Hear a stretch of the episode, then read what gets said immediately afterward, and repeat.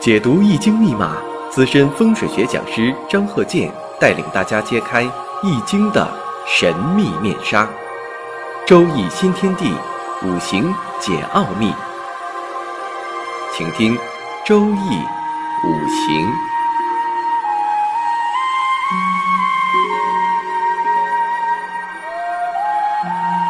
上山微电台荣誉出品。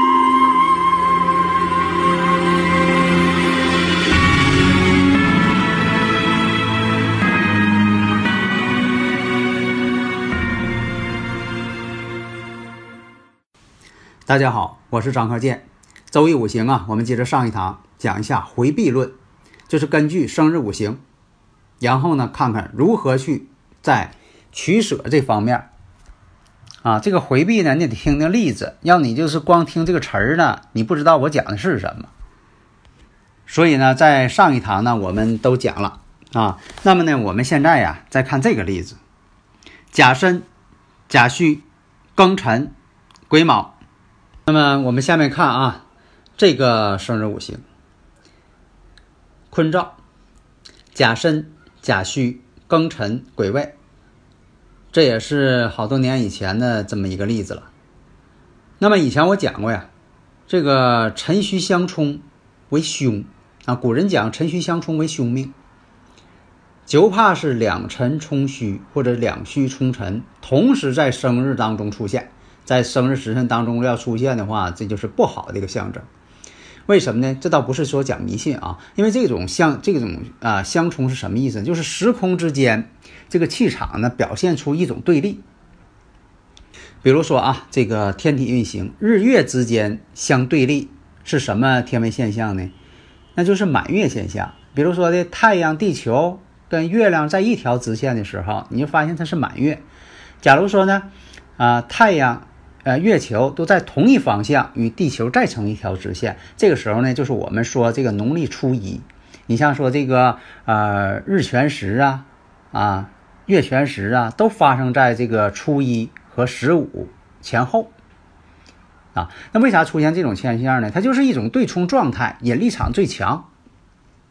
所以说相冲呢，本身就是一种不好的现象啊。那这个庚金生于此戌月。那么呢，庚金呢又坐在尘土上，本可以这个生身，但是呢，辰戌相冲，这个辰呢生庚金的时候力量呢就不行了，它俩是相冲关系。年之申金，远隔。本来这个呃庚金呐，在申金呐，这都是通根的，所以说呢，帮身呢又不太有力。天干两个甲木。本身呢，好泄庚金，庚金克甲木嘛。那日干庚金呢，只好什么呢？用时干这个癸水来进行回避。但是呢，癸水呢又做未土，这癸水呢生甲木又不行，冲又冲不了。下边这个尘土，尘土呢想生身，但又有辰戌相冲为凶。所以啊，这个例子是什么呢？是刚出生就患脑瘫的这么一个例子。所以啊，这个例子是什么呢？就说这个癸水伤官呐，本来想要回避，怎么回避呢？就是他要暗中呢生这个甲木，但是呢，癸水呢本身力量又不行，癸水坐在这个未土上为截角，而且五行我们看辰戌丑未就差丑字了。丑字再一出现，那就是辰戌丑未全了。所以说以前讲啊，这个辰戌丑未，咱们在以前这个说这个啊朱元璋传说啊，朱元璋这个五行啊生生日五行辰戌丑未顺排啊，就说是帝王之命等等，这个不能信啊。其实这个辰戌丑未全的时候啊，本身气场是不好的，所以啊。有些事情吧，有的时候跟家居这个环境啊，啊风水状况有一定关系，是吧？哎，你像呢，咱们提到了这个家居环境，有这么一个这个房宅，这个房子呢，在西边有一条大河，房子呢是两间房，东边那屋呢开门。大家都知道，那西方为白虎位。嗯，这个呢，其实我以前也论述过，什么叫青龙啊，什么叫白虎啊？其实古人就是用这个名词来代表方位的。你看前有朱雀，后有玄武，其实它就是一种方位性，讲究呢玄武呢要高，那肯定了，咱们是北半球国家，北边呢如果有一些高山高地呀，会挡住寒气，当然这环境就好一些啊。大家如果有理论问题呢，可以加我微信幺三零幺九三七幺四三六。所以我们看这个图呢，就说这个西边有一条大河。悬空飞星拿罗盘一测为六七，六白七四都在这个位置，所以这个飞星来看六七六七交界煞，西方呢又有大河，白虎位，这白虎位就代表西方，西边就叫白虎。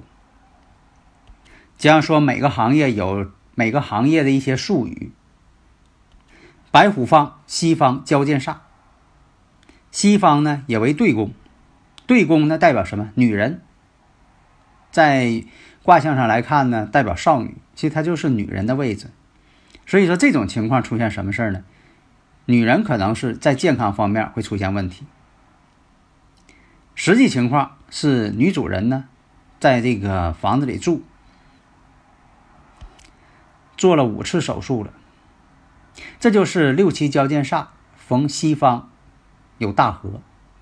如果出现是大路，通常也是一样。所以有经常有朋友问我说的这个东方有路，西方有路，哪个路最好？通常情况下也根据坐向来判断。如果说这种情况，你说西边有路都不好，未必，还得看这个悬空飞星。假如说呢，它这个星呢是吉星，这车有路还是好事儿。高一寸为山，低一寸为水。那第一寸这个路就水呢是财运。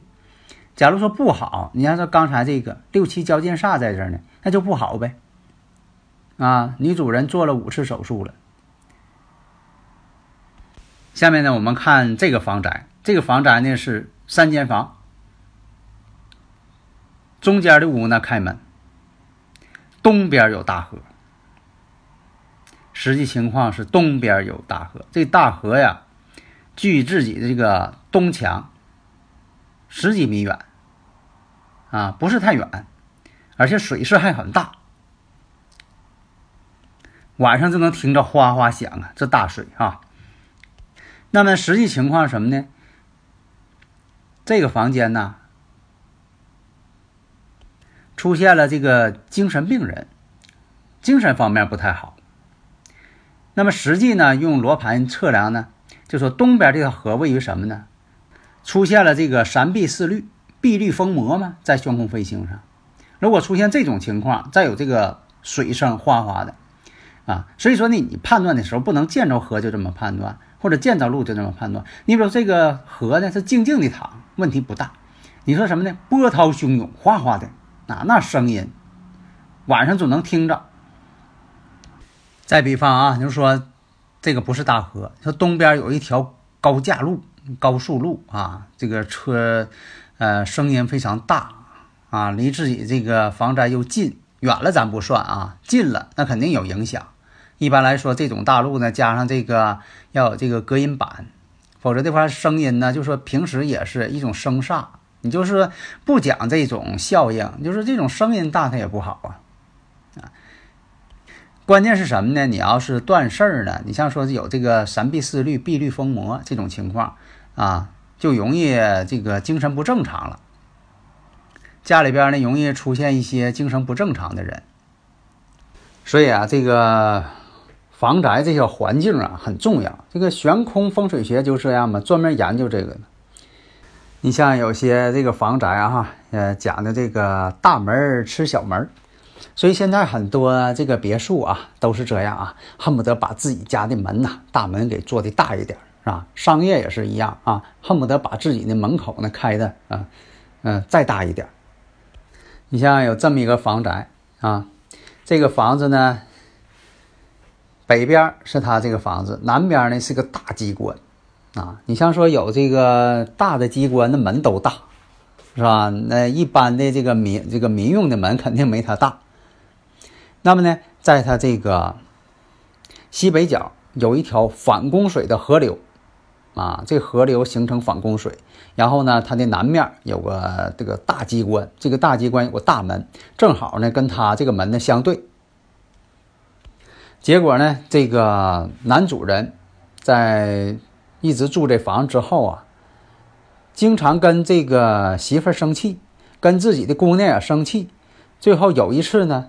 啊，跟媳妇儿、姑娘吵架，结果呢，啊，气死了。啊，也可能他有心脏病。如果呢，这个大的建筑、大的门，如果冲的是呃悬空飞行的凶方，啊，这就更不好了。啊，那个不好的气场就过来了。假如说呢，对方呢，要是说有个旺星，啊。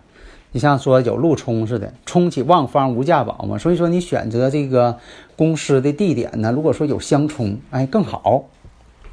你看下面呢，这个有这么一个商业的一个大楼，它这个北边有一个弯曲的怀抱水，咱叫这个绵宫水。那么呢，它这个有个酒楼啊，大饭店，这个饭店。这个饭店这个东北角开一个门啊，有很多这种商业哈，这种商业一些楼，你瞅它四方的，哎，你比如说它在呃东南或者是东北哪个角，它抹斜切掉一个角，然后它斜的开的是斜的门，比如说它这个房子呢，这个楼呢是子山午向啊，是南北的，但它这个门呢，可能对的是西南，也可能对的是啊东北，也可能对的是西北。也可能对的是啊西南都有可能是这种门，因为它有的时候是为了对这个十字路口，所以说我们看呢，它北边呢有一个环抱水，那么呢从这个房宅五行学上讲，这叫玉带缠腰，财水环抱，环抱有情。啊，按理来说应该是生意兴隆啊，顾客盈门呐，可是啊这个饭店哈，实际情况。每天呢，来不了一桌客人，所以啊，你看从环境学来说，它有这个玉带缠腰啊，啊，收银台呢也是放到了到了这个怀抱水那一侧了，应该是怀抱水抱着收银台呀，啊，但是呢，每天呢还不到啊一两桌的客人，不但不挣钱，反而赔钱，找过很多的这个所谓大师给看过。都扭转不了这种赔钱的局面，啊，眼看着这个周围的几家饭店呢，人家顾客盈门，车水马龙的，那车都停满了。所以说的，有的时候看人家挣钱，心里着急呀，啊，都是这样哈，啊，这老板也着急。所以说，在这个饭店，这老板呢，哎，让咱们呢给看一看，是吧？所以啊，我认为什么呢？这个店呢不聚财，这个原因。应该呀，把这个门呢重新修一下，让它往外突出一些，突出的度啊，这个角度和长度都要按照这个罗盘所指示的这个方位和鲁班尺的一些吉祥长度来定。但是呢，有个问题，这房子呢是租的，不能随便拆改，所以有的时候要改变呢，确实有一定难度。你比如说，他房子不是他的，或者什么呢？因为管理部门不让他改，外立面不让他改形状。所以后来呢，在屋里边，在门口这位置，啊，我又给重新做了一下文章。现在来看呢，效果还不错。所以说呀，我们看呢，这个饭店啊、酒楼有怀抱水，但是什么呢？缺东北角，因为啥？他为了开东北门，所以把那个房子角那个去掉一部分。缺角这个位置呢，正好是出入口，这出入门门口成为一个残缺了。这个门口呢，代表嘴的意思。那嘴都残缺了，啊，那嘴得得往前伸才行呢，是不是？那才叫要吃饭呢，啊，那这个他这个门呢又弄不了，而且门对着那个水呢，却变成一个反弓形的，残缺的嘴呢喝不着这个反弓水，所以说这财运也不行。所以说呀，这个大的这个地理环境，啊，风水环境一定要好，不能有所残缺。在装修的时候呢，一定要大做文章在这里。所以啊，环境、地形它是死的，但是呢，人是活的，你得创造啊。为啥我讲这个装修风水要创意呢？我有很多创意啊，都不是说的都不要总是沿用以前那些老一套，你跟现在形势脱节不行啊。所以讲呢，就说各种方面不能与环境啊相和谐的，就要改。改呢分好多种，啊，不是说上来就拆墙啊，装修好的房子随便拆了，这也是破坏风水。所以说呢，要因地制宜，想出很多创意，有创意的才是最好的，没有创意的、死规矩的，它就没有生命力。好的，谢谢大家。登录微信搜索“上山之声”或 SS Radio，关注上山微电台，让我们一路同行。